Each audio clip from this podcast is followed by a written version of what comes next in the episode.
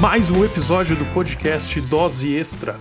E dessa vez eu falei com o Lucas De Luca, que é escritor, produtor cultural e já participou também do antigo site Dose Extra, postando conteúdo, escrevendo textos próprios. Bom, nesse episódio a gente falou um pouquinho sobre como divulgar o seu livro de forma independente, sem contar com grandes produtoras, como começar a escrever um livro. Foi uma conversa muito bacana, espero que vocês gostem. O Lucas vai voltar para outras conversas, vamos se aprofundar mais em outros assuntos relacionados à criação do livro em si.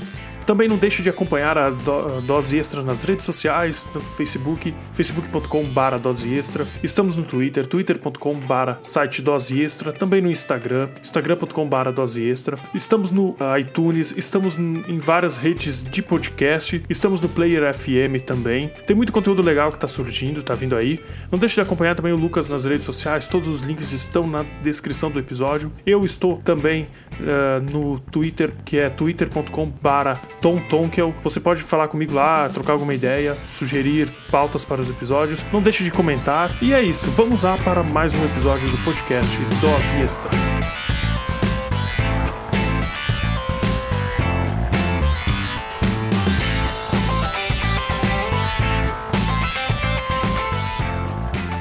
Estamos aqui para o segundo podcast do Dose Extra, no caso nosso blog. Hoje então vamos falar com o Lucas De Luca, que, que recentemente lançou o seu segundo livro. Hoje o assunto, a conversa vai ser em torno da, do lançamento de livros de forma independente, usando os meios não tradicionais, ou uma grande editora, uh, ou uma grande empresa por trás do lançamento. Lucas, por favor, se apresente aqui, faça as honras. É, obrigado, Regis. Bom, uh, meu nome é Lucas De Luca, eu sou escritor uh, há dois anos já. Sou autor da Trilogia das Plumas, da Crônicas dos Três Deuses e o lançamento de outubro, A Primeira Profecia. E entre esses aí, a Trilogia das Plumas e a primeira profecia são independentes. Uh, Lucas, então vamos começar então do começo, né? Como disse. Ah, claro. É, vamos falar sobre o primeiro livro, que acredito que foi o mais assim independente que, que poderia ser, né? Tanto em divulgação, contando com boca a boca do, dos teus amigos, dos conhecidos. Eu pude acompanhar um pouco do processo, tanto pela forma como conseguiu realizar ele através do financiamento do Fundo da Cultura, né? Depois eu vou pedir para você explicar também um pouquinho do processo. Uhum. Vamos lá, quais foram os principais principais desafios para lançar esse Cara, primeiro já livro? que era o meu primeiro livro, tinha duas marés, né? A primeira era eu nunca tinha feito nada de relevante uh, ah, para chamar atenção, então eu não tinha, não tinha nome, não tinha fama em lugar nenhum. Só que, por outro lado, quando é o seu primeiro livro, os amigos e a família eles apoiam muito, porque é uma novidade, é um negócio que eles daqui a pouco nem imaginavam que você fosse fazer. Então, para lançar esse primeiro livro de forma independente, sem editora, sem nada, eu tive muito apoio dos amigos da família, mas a falta de, de nome de uma editora pesou bastante, né? O, de longe, cara, o mais complicado de ser um escritor independente, ainda mais quando você não vai atrás de uma editora paga, é a questão de tomar as decisões que você provavelmente não está preparado para tomar. Então eu tive que escolher o papel do meu livro, eu tive que escolher se ia ser capa dura ou não, eu tive que aprender sobre processo gráfico para que o meu livro saísse da forma como eu, imaginava, né? Uh, o Corvo Negro ele é, ele é, um livro lindo, cara. Eu não posso dizer que ele não é. Ele é um livro com uma diagramação excelente, com uma capa dura, linda. Ele tem um acabamento que você raramente vê por aí. E normalmente isso é fruto de autor independente, né? Diferente do que uma editora faz, quando você tem um escritor que está em cima do livro decide tudo, acaba virando quase uma manufatura, né? Um artesanato. Então, a maior barreira de longe que eu tive assim antes de lançar o livro, para conseguir lançar ele, foi fazer tudo sozinho, sem ter ninguém para consultar, sem ter alguém que me desse amparo. Então eu tive que pesquisar muita coisa, tive que visitar muita, muita empresa, descobrir como é que funcionava, para lá no final não ter uma surpresa desagradável e meu livro desabar na minha frente, né? Acontecer alguma coisa ou ele fica feio demais. E so... uma... pode falar. Não, imagina, pode mandar ver. Não, uma outra dúvida que surge é sobre a distribuição, né? Isso. Que o quão difícil é distribuir sem ter um grande player junto contigo, né? Eu acredito que eu acho que a parte mais difícil, né? Porque tu conseguiu o apoio do fundo, não é fácil, a gente sabe que tem muita coisa envolvida, muita burocracia, muita coisa tem que ir atrás mas uma vez que o livro está pronto, é assim que está começando os desafios para divulgar esse livro, né? Ah, isso é verdade. Uh, acredito que a distribuição seja muito difícil. No caso até que tu citou, de não ter nome no mercado, por querendo ou não, a gente está numa cidade que é uma cidade menor, né? Bento Gonçalves, no caso, para quem está ouvindo, que já foi mais tradicional, né? Na literatura, com as feiras, uhum. feiras do livro sendo, sendo maiores do que estão sendo uh, ultimamente, né? Depois do escândalo e tudo mais. Conta um pouquinho sobre a distribuição, como tu conseguiu distribuir esse teu livro. Eu sei que tu fez umas parcerias com alguns youtubers, uh, podcasters e também do Instagram, né? Que eu não sei como que seria o cara do Instagram. É o Sim, Insta, isso, é. alguns blogs. É, é, uma ironia, né? Quando você vai atrás de gente que bate foto para que falem sobre o teu livro, que é um negócio escrito. Mas é, é, o que, é o que dá mais certo, cara. O que acontece? Depois que o livro lançou, as dificuldades aparecem de verdade, porque você tem que vender o livro. Então, a distribuição de um independente é muito, muito complicada, muito maçante e ela normalmente não traz o retorno que, que deveria trazer. Por quê? Uh, eu tenho que levar pessoalmente, praticamente sempre, os meus livros até a livraria, uh, combinar o valor com o livreiro e tenho que ir lá buscar o dinheiro depois, né? Não dá pra gente. Eu nunca consegui. Eu tenho, acho que umas 10, 12 livrarias que estão em parceria comigo com o Corvo Negro, já faz quase um ano, e em todo esse tempo eu nunca consegui uh, fechar com uma livraria algum tipo de parceria que, ah, assim que eles vendessem, eles depositavam o valor, ou eles me avisavam quando vendia alguma coisa, sabe? Sempre espero três meses e vou lá ver. Aí às vezes você vai até o lugar e não vendeu nada. Às vezes você vai até o lugar e vendeu tudo e você não tem livro no carro para repor. Então o complicado são essas, essas barreiras de comunicação que o independente acaba tendo. E para divulgação uh, tem várias opções, mas obviamente demora um pouco para se descobrir elas, né? Uma delas é, são essas parcerias. Então hoje eu tenho uh, mais ou menos umas 130 parcerias. 130 parcerias envolvem Instagram, podcasts, blogs. A maioria das pessoas que tem uh, um Instagram também tem um blog e algumas dessas têm canais no YouTube também. Então essa galerinha eu atinjo. O que, que, o que, que cada um faz, né? Normalmente o blog eles fazem mais resenha, o YouTube eles também fazem resenhas, mas normalmente o livro aparece naquelas listas de recebidos ou book haul para mostrar os livros que chegaram e acaba não se aprofundando muita coisa. E o Instagram, ele, ele é interessante porque tem, tem, tem muitos, muitos Instagrams de literatura que tem um número de seguidores interessante. É aquela coisa, não passa de 50 mil seguidores, dificilmente passa. Só que quando são vários, uh, você acaba conseguindo ter um pouco mais de reconhecimento então eu tenho parceiros de norte a sul do Brasil, tenho parceiros até no Acre, uh, e essas distâncias fazem com que pessoas de todos os estados já tenham pelo menos visto alguma vez o meu livro. As resenhas também, elas saem, eu sempre reposto, e eu tenho uma, uma comunicação interessante, um feedback bom de muita gente que viu o meu livro por aí, leu resenha, só que por melhor que seja a divulgação dos parceiros, ela não traz venda, ela traz notoriedade, ela melhora teu posicionamento no Google, só que ela dificilmente traz venda. O que traz venda é o, o boca a boca, né? Mas uma coisa que é ótima em divulgação e traz venda é visitação de escola, cara. Então, quando você é um autor iniciante, um autor independente, visitar a escola, levar o livro lá, falar sobre o livro, falar com o, pessoal sobre escrever, como é que é escrever, é a melhor coisa que eu fiz e que deu certo. É, vou te dar uma ideia. Uh, normalmente com parceria eu consigo vender assim online, né? Mais ou menos dois livros por mês. É pouco com as parcerias eu fui dar uma palestra numa escola, uma escola particular dessa vez, e eu fiquei uma hora no palco e vendi 45 livros em um dia. Foi uma viagem, e isso se repete bastante. Tanto que agora o meu plano de marketing é esse, principalmente, né? As escolas. Uh, então, tem, tem esses dois lados da moeda. O que faz o independente conseguir vender, girar, porque o livro é um negócio que ocupa muito espaço. Então você tem que girar. E normalmente o lucro do autor não é tanto, mas é alguma coisa. Então, escola dá certo, livraria dá um pouco certo, mas escola dá muito mais certo.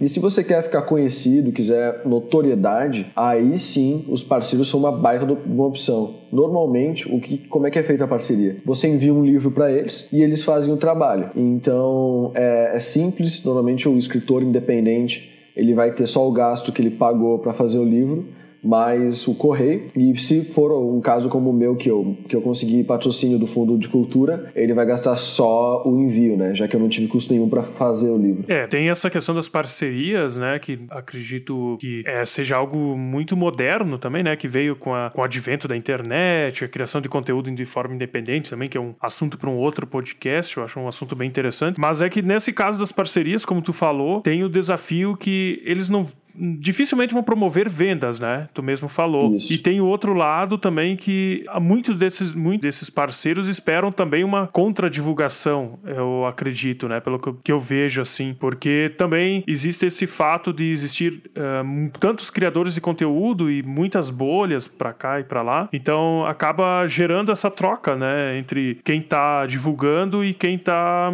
enviando esse material para divulgação. Só que pelo que eu observei, eu, eu observo eu sigo, no caso, as tuas redes sociais, no, uh, dos livros também, tanto Facebook como como Instagram, Twitter, às vezes. Twitter, quando eu lembro que tenho ele, eu vou, eu vou lá, né? eu também só uso de vez em quando. É, é, que eu não sei, eu já não sou da, da acho que da geração.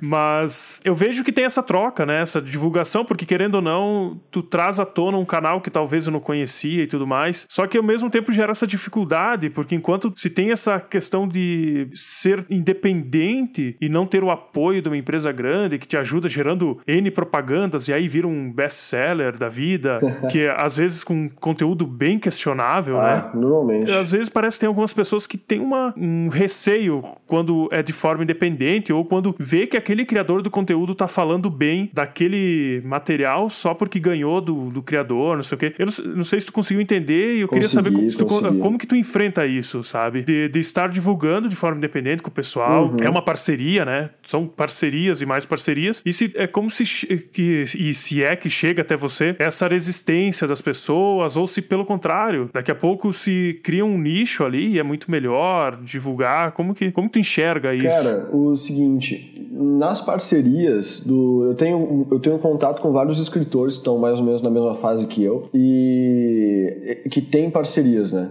Dos que eu conheço, eu sou o único que divulga o, que, o trabalho dos meus parceiros. Só que eu faço isso por quê? Porque eles fazem, a maioria faz fotos maravilhosas, né? E eu preciso de conteúdo para o meu Instagram, para manter ele sempre atualizado para manter a, a, o envolvimento. E com essas fotos deles, eu alimento meu Instagram, dou um agradinho para eles e ainda divulgo mais uma vez o meu livro.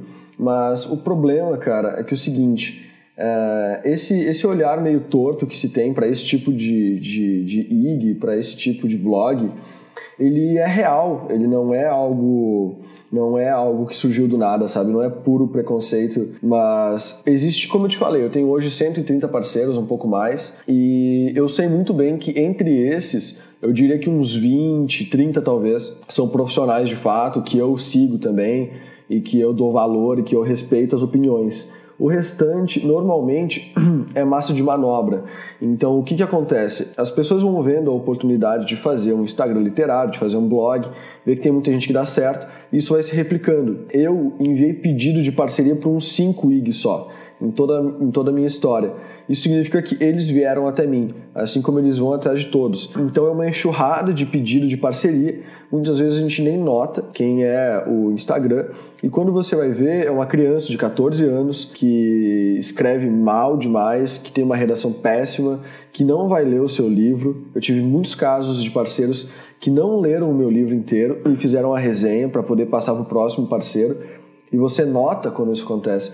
Então, eu mesmo tenho um preconceito grande quando eu acesso um IG, quando eu vou ver uma resenha. Eu procuro muito com muito afinco uh, sobre o blog, sobre o Instagram, para descobrir se aquilo é sério, se ele é feito de uma forma verdadeira ou se é como você disse só para ganhar o livro, porque de fato tem muita gente assim. Mas sobre o nacional, cara, sobre o independente, todo mundo gosta de, de, de apoiar, todo mundo gosta de dizer que tem que comprar livro nacional e tal. Só que a realidade não é assim que funciona. A gente sabe que é uma cultura e que com certeza não é uma cultura exclusiva do nosso país, do, do nosso povo, que tudo que vem de fora é mais, é mais bacana.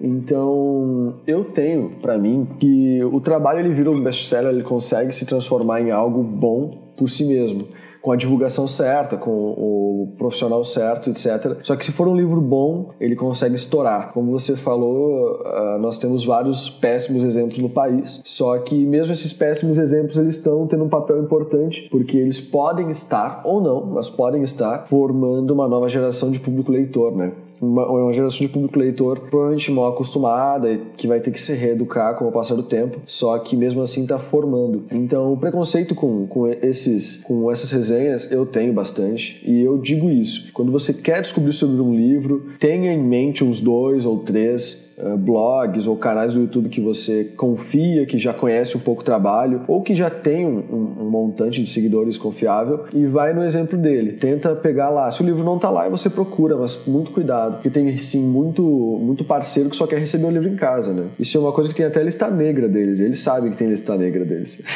Eu imagino, mais ou menos imagino, né? Que deve ter esses, esses criadores aí de conteúdo. Tô usando aspas aqui, ninguém pode ver. Uhum. mas que se aproveitam, né? É, ou para receber o livro, ou de repente mais pensando nessa contra-divulgação aí e tudo mais. É, é um desafio, né? Que quem tá escrevendo ou produzindo qualquer coisa na internet também tem muitos desafios, né? No caso, eu já tô um tempo também tentando criar conteúdo. A gente, uh, tu era ainda do, do, nosso antigo site tudo mais, a gente escrevia. Sim. Uh, é um projeto que futuramente, quem sabe, volte com, com a questão da empresa e tudo mais. O tempo começou a ficar mais escasso, só agora que eu tô conseguindo voltar com o podcast, que é uma coisa que eu já tinha falado contigo também faz um tempo, esse convite para gravar e tudo mais. Ah, verdade. E assim, todo, a gente sabe como que é a realidade do criador de conteúdo e, e do criador de conteúdo independente. Ah, com certeza. Mas isso não justifica se aproveitar, né? Jamais. Isso não, não é justificativa para tu tentar se aproveitar de alguma forma, seja quem for, ou aquela velha retórica do Instagram, que tem muita gente que segue, segue, segue, segue todo mundo, só para despertar um interesse nessa outra pessoa, que vai lá e segue, e depois o cara, na cara de pau, vai lá e, e dá um, um follow na, um na follow, pessoa, né? É, agora dá para transportar essa retórica para qualquer coisa, né? Uhum. Tipo, né? Ah, eu entro em contato com o Lucas só para fazer o conteúdo, mas pensando na divulgação dele, quando ele divulgou, eu esqueço. Mas enfim. É, isso é. Hoje, hoje em dia o meu Instagram ele tá maior do que uma boa parte dos meus parceiros, né? Hoje eu tô com mais ou menos uns 6 mil e meio seguidores. E eu tenho muito parceiro que tá, desde que eu comecei a parceria com mil seguidores, sabe? Eu comecei a fazer parceria quando tinha 600. E os caras que, em tese, trabalham com isso não conseguiram aumentar e eu que não trabalho com isso consegui chegar onde eu, onde eu cheguei. Então, é, você percebe o picareta de longe. é, com certeza. Bom, mas dando segmento aqui na conversa, né, pra gente não fugir muito do assunto, uhum. uh, vamos falar um pouquinho sobre, então, uh, como foi o processo de aprovação com o Fundo da Cultura. Resumido, né? Como foi para ti uh, conseguir, né, para também o pessoal daqui a pouco se inspirar, né, e tem um projeto que, que eles queiram uh, dar vida, se inspirar, assim, se não consegue o apoio de uma empresa grande e tudo mais, pelo menos um, um pouquinho, né, como é como, e como foi ir atrás de, dessa iniciativa. Pois é, o, o Fundo Municipal de Cultura de Bento, ele surgiu para mim do nada.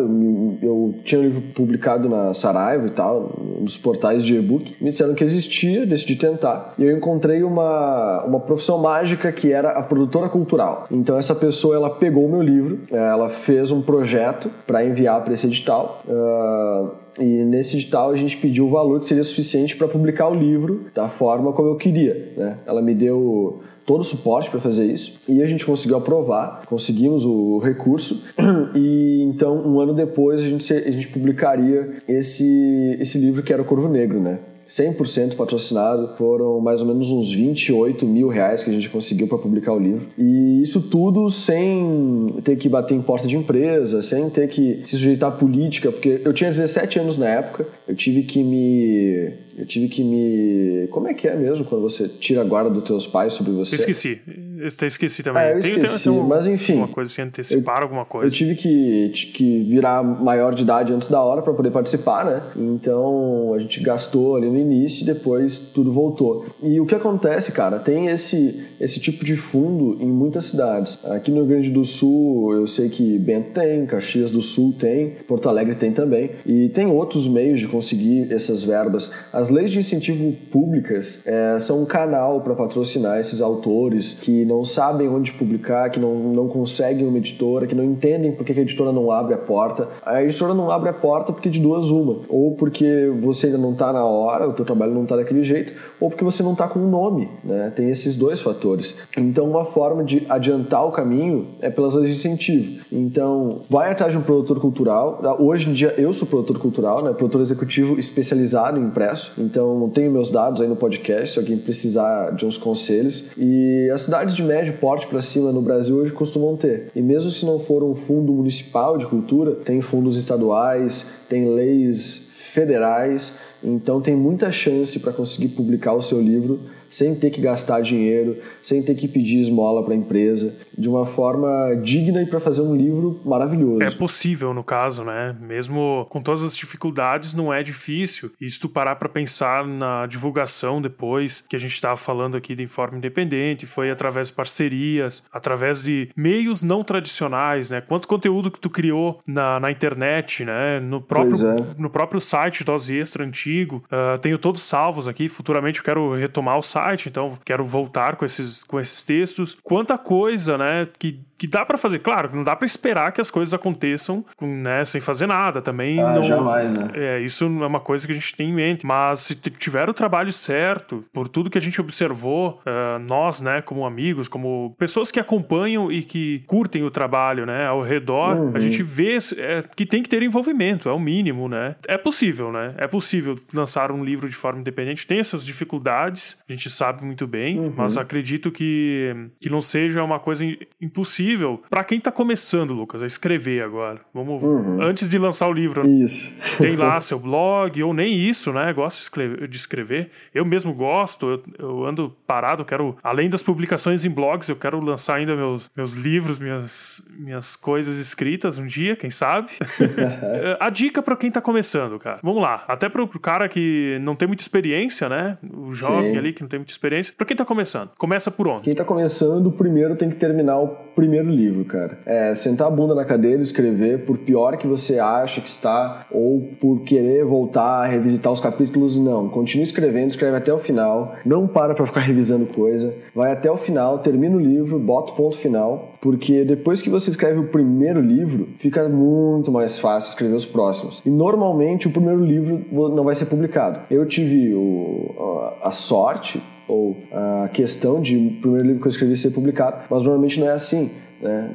Tem um cálculo que os meus amigos escritores que estão já uh, alguns passos acima de mim, que são publicados por editoras enormes, tradicionais, eles sempre dizem que a média do livro é o quarto. Então você vai escrever três livros que vão ficar na gaveta e o teu quarto livro vai ser publicado. Isso é algo que eles fizeram entre si, né? Notaram que a maioria tinha escrito mais ou menos essa quantidade de livro que acabou sendo publicado depois. Então você está escrevendo agora, está começando agora, termina o primeiro livro, terminou o primeiro livro, continue escrevendo vai atrás de, de, leitores. Tem plataformas que você pode publicar teu livro inteiro, tipo o Wattpad, por exemplo, que é uma plataforma que eu uso hoje, de forma contida, mas eu uso. O teu Facebook pode servir para isso. Cria uma página, começa a, a pedir espaço para colocar os teus livros em alguma biblioteca manda imprimir uma versão do livro para ter, sabe? Começa a tentar aparecer e enquanto isso escreve. O mais importante é continuar escrevendo, revisar, fazer arte, diagramar essas coisas e depois você consegue o profissional só para fazer isso. O trabalho do escritor é escrever e é o que eu, eu recomendo. Tá começando, senta a bunda e escreve até cansar. Não esquecer, né, de, de, de ter a humildade também de saber falar com as pessoas, entender que talvez esse livro não seja o melhor do mundo, né? ah, tá sim. começando é, e saber ouvir isso isso também, porque uh, a gente sabe que tem coisas que a gente acha demais, mas que talvez as pessoas não achem. é uma coisa que a gente vê também, que tem que saber também que talvez não seja o maior sucesso do mundo, o teu primeiro livro, mas que não desanime, porque é, é gradual, o próprio Lucas mesmo, Isso. pelo que eu acompanhei do trabalho dele, as próprias versões antes, de, antes do, do, livro, né, Corvo Negro, antes de ser finalizada, que, que tu me mandou os arquivos e tal, é, uhum. é, existiram melhorias, né? Então Sim, nossa. Também não dá pra se, se assustar e, meu Deus, meu, meu, primeiro texto ficou horrível. Pera, calma, senta, lá e, e escreve. Falando em, em, livro independente, agora me lembrei que acho que um, um, dos maiores casos de sucesso aqui do Brasil recentemente foi do Eduardo Spor. Foi. Cara, o jeito que ele conseguiu lançar o livro dele, poucas cópias, apoiado principalmente pelo Jovem Nerd, né, né o, o, grupo, né, o podcast, que nem é. Bom, ele já era o maior podcast do Brasil. Sim, mas há mil anos atrás, né? Não tinha força que tem hoje. Hoje, porra, hoje os caras conseguem lançar, sei lá, vamos chutar aí qualquer escritor de forma não independente com uma facilidade absurda, o que não era o caso aquela vez. E o sucesso que se tornou uh, a Batalha do Apocalipse, eu acho que é um caso a ser estudado também. Uma que o, o livro é muito bom. Sim, de fato. Eu tenho aqui todos os livros dele. Foi um livro que me abriu novamente para a literatura brasileira. Eu sou um cara mais chato, assim, eu gosto bastante da literatura clássica brasileira. Tinha uns preconceitos com alguma coisa mais moderna. Quebrei a cara ali com, por exemplo, com o Eduardo Spohr e toda a saga de livros dele. Nem é, nem é uma saga, eu acho, né? É, agora... é uma trilogia e um livro sozinho, né? E agora ele tem um RPG também. É, e tem um RPG que tá lindíssimo, né? Não comprei Sim. ainda, mas pelo que eu vi, meu Deus, tá. Tá aqui na minha estante autografado ainda, pelos dois, se você quiser dar uma olhada um dia desses. Ah, sim, pode, pode deixar. E, e, cara, foi, ele abriu novos horizontes, né? Ele mostrou de novo, pô, Dá pro cara fazer. De fato, cara. Convenhamos, né? O, o, a Batalha do Apocalipse é, é um livro de nível uh, internacional, cara. É Sim. tipo assim, é, ele tá muito além de qualquer coisa que tu imagine, assim, que possa ter preconceito de, ah, o cara tá começando, é, ah, meu Deus, vai ser uma coisa. Não. Eu acho que é um, é um exemplo muito legal, justamente pelo fato dele começar, se eu não me engano, com 300 cópias, né? É, foi mais ou menos isso. isso. Que, que, foi lançado um concurso, pelo... né? Ele, ele ganhou, na real, ele ganhou um concurso e começou com umas copiazinhas uh, aleatórias. Eu tive, eu tive duas oportunidades de conversar com o Eduardo né, na Feira do Livro de Porto, do ano retrasado, acho que foi, e ano passado ou esse ano, quando ele lançou o RPG, que eu consegui no, lançamento em Porto também. E o que, cara, o, o Eduardo Spor é um exemplo muito, muito claro disso. Né? Ele escreveu 10 livros antes de publicar a Batalha. O, a Batalha ele foi lançado de forma independente, ele é um livro de quase 500 páginas, né? O que não é normal. Um, um, um, livro de um escritor que nunca publicou nada não pode passar de 250 páginas para uma editora, porque ele não vai apostar uh, muito dinheiro no, escritor, né, e botar um livro caro que as pessoas não vão comprar com tanta facilidade, se eles não têm certeza que vai vender. Então, publicar um livro de quase 500 páginas por uma das maiores editoras do país depois, isso tudo começou como um independente, com 300 livros uh, impressos e 10 livros escritos na, na gaveta, é impressionante demais. E o mais impressionante é a humildade que o Eduardo tem para falar sobre isso. A ajuda que ele dá para quem pede. Se você pede um negócio para ele, ele tenta te ajudar como ele pode. É realmente uma, um ser humano e um escritor incrível. Pela história dele e por ele ser exatamente igual desde que a primeira vez que eu conheci ele até hoje. É um caso que, sei lá, eu acho que vai demorar, infelizmente, para acontecer de novo. Tão, ser tão surpreendente, isso que eu quero dizer, Sim, né? com certeza, cara. Porque, na verdade, eu conheci o livro. Antes de eu comprar, eu baixei ele em PDF, eu acho. Dei uma lida. Cara, achei. Nossa. Olha o piratão. Não, eu até. É sério, foi bem assim no, no susto mesmo que eu conheci o livro. Uhum. Eu já acompanhava alguma coisa de podcast, mas eu uh, ainda não, não tava tão a fundo, porque faz tempinho, né? Convenhamos assim que. Faz, faz, faz tempo. E daí, pô, vi assim, dei aquela, aquela espiada. Cara, fui, comprei a primeira versão, né? Uhum. Primeira versão do livro, emprestei pra uma amiga. Nunca mais. Nunca mais. Hoje, bah. da literatura brasileira, desses novos nomes, Eduardo Spor é um dos meus preferidos, se não o preferido, né, cara? Eu curti é, muito, bom. muito, muito a Batalha do Apocalipse. Fui lá e comprei outro. Tenho outro aqui. E depois os, os, os, seguintes, né? Tenho todos aqui, menos agora o RPG. Não, não sei porquê, ainda não comprei, mas uma hora dessa eu compro. Ah, ele é livro de decoração, meu. É pra deixar na, na frente da estante, assim, no meio da mesa. É maravilhoso o livro. É, ele tá muito, muito bonito, né? Pelo que eu vejo. Uhum. Mas assim, é, até inclusive o segundo eu comprei em pré-venda. Tipo assim, uma coisa absurda, né? Tipo, cara, foi lá, confiança total. O que a gente quer dizer com isso é que, cara, existe lugar para todos. Existe. Antes do Eduardo Spor lançar aqueles 300 livros, ninguém sabia praticamente. Ele participava do podcast e tudo mais, né? Uhum. Mas o que é o podcast hoje, considerando o Brasil? Então, muita gente que lê, que lê o livro do Eduardo Spor, nem acredito eu que nem, nem sabe o que é podcast. Ah, tem muita gente que não sabe mesmo. Ainda mais porque ele virou internacional. Ah, agora, eu, eu né? vi outro dia que ele foi, ele foi publicado na Turquia, cara. Aham. Tipo, eu tenho noção, uma coisa assim absurda, né? Então, é legal ter esses exemplos que tu vê que tá aí, né? Tem, tem caminho também, tem, tem Tem, soluções. cara. Eu vou dar o exemplo, cara, do escritor internacional que eu mais admiro, que é o Taran Matthew. Ele é um,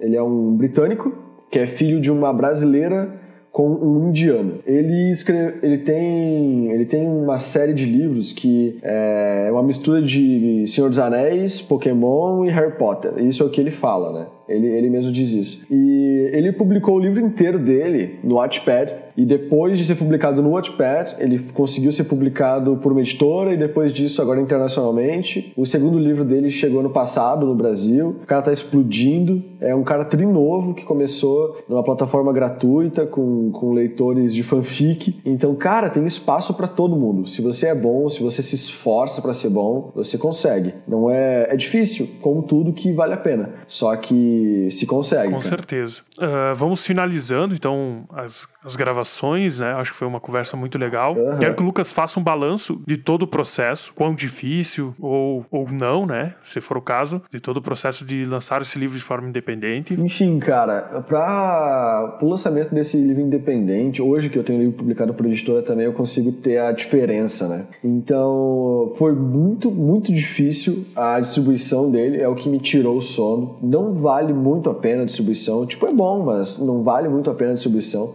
Ah, o que vale mesmo são as escolas. E, mas eu tive um resultado muito bom. Vai completar um ano agora, dia 13 de agosto, o lançamento do Corvo Negro. Eu imprimi mil livros e eu já consegui dar cabo de mais de 600 livros. É muita coisa quando se para para comparar com, com tiragens do mesmo tamanho de livros independentes ou livros de editoras menores. É muita coisa e a divulgação dele dá para ser chamada de zero, porque não tem nada pago, não tem divulgação massiva, não tem nada. Então, eu fiquei muito feliz com esse livro. Ele, mesmo independente, ele tem mais sucesso do, que a minha publicação por editora até agora. Eu vejo ele como um livro que teve mais sucesso. Então, publicar de forma independente tem muitos, muitos pontos positivos. E se você está começando, se nunca publicou nenhum livro, eu sugiro publicar primeiro independente e depois pensar em uma editora. Porque publicar independente vai te trazer conhecimentos que você vai precisar para negociar com uma editora, para saber melhor o que você está fazendo e entender o mercado que você está se enfiando. Então, vale muito a pena publicar independente, vale a pena publicar por editora, mas para começar, o independente é o ideal, na minha opinião. Lucas, então quero te pedir também que deixe dicas pro pessoal, indicações também de material. Qualquer link que, que esteja ligado a você vai estar no post. Aham. Então também é só acessar o post, acessar o post e, e pesquisar. Ou como o teu nome é tranquilão, é só tu ir lá no Facebook ou no Instagram e pesquisar Lucas De Luca. Já tem muito material, já vai aparecer provavelmente as páginas relacionadas. Bom, mas eu quero que tu deixe indicações. Beleza. Cara, duas indicações, dicas que eu faço. Primeiro, para ler um livro, que é o livro do Christopher Vogler, A Jornada do Escritor, que foi o próprio Eduardo que me indicou ele, insistiu para eu ler. Eu li e é uma maravilha. É ótimo para criar o roteiro dessas histórias e saber sobre os arquétipos. Segundo, enquanto você estiver escrevendo alguma coisa, eh, se cerca de material que tem a ver com ele. Hoje eu estou escrevendo uma história específica e eu tô lendo a série do Desventuras em Série, porque tem a ver, entendeu? Então, quando você estiver escrevendo alguma coisa, se cerca de material daquilo, assiste séries sobre aquilo, vê filmes sobre aquilo, lê um livro sobre aquilo, começa a pesquisar coisas sobre aquele tema para que você consiga estar naquele meio o tempo inteiro e escrever o teu livro melhor. Para saber um pouco mais sobre o meu conteúdo, como o Regis falou, se você colocar nas redes sociais, todos é Lucas dois vezes, porque é Lucas De Luca, né? É, mas por Lucas De Luca também você encontra fácil. Se colocar o meu nome e mais o nome de um dos meus livros no Google também aparece de cara. E se quiser saber um pouco mais sobre a minha forma de criar, onde eu dou bastante dica, é no meu canal do YouTube, onde eu estou fazendo os diários de escrita e lá tem um vídeo contando sobre todo o processo do Corvo Negro, todo o processo do Nova Jux e também falando sobre as coisas que eu andei escrevendo, as dificuldades e como eu faço para burlar essas dificuldades, né? Principalmente no Bom, independente. Lucas, muito obrigado. Espero ter mais vezes aqui você pra gente conversar. Esse foi só um- uma introdução, né? Inclusive, tem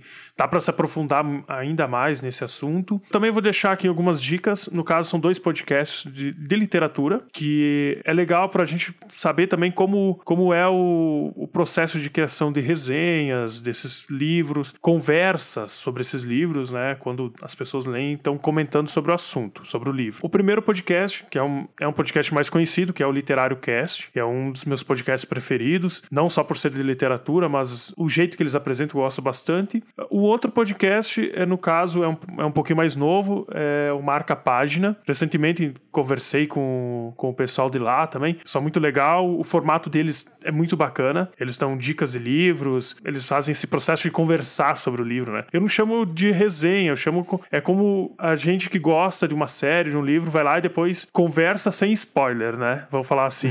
tu começa a babar ovo, né? Do livro, brincadeira, mas enfim, ah, mas é né, não é, é, uma resenha é uma coisa muito formal pra gente falar, né? Parece que resenha, quando a gente diz assim, é aquela coisa, ou porque o livro, né? Tu imagina um monóculo aqui, ou porque o livro tem isso, isso, aquilo, é, foi escrito num papel. Não. O legal é quando tu vê que as pessoas leram e estão lá comentando, não, eu gostei por causa disso, aquela passagem, ou, cara, esse livro é muito bom porque ele me lembra disso, disso, aquilo. Essas coisas que te fazem ler o livro, né? O Literário Cast, por exemplo, já me fez comprar muitos livros. Ou eu já tinha lido e, pô, ficou lá na gaveta da cabeça, né? A lembrança e pá. E aí eu, eu escutei, fui lá e comprei, porque eu sou assim, né? Geralmente eu leio, eu leio o livro de forma digital e não só de pirataria, né?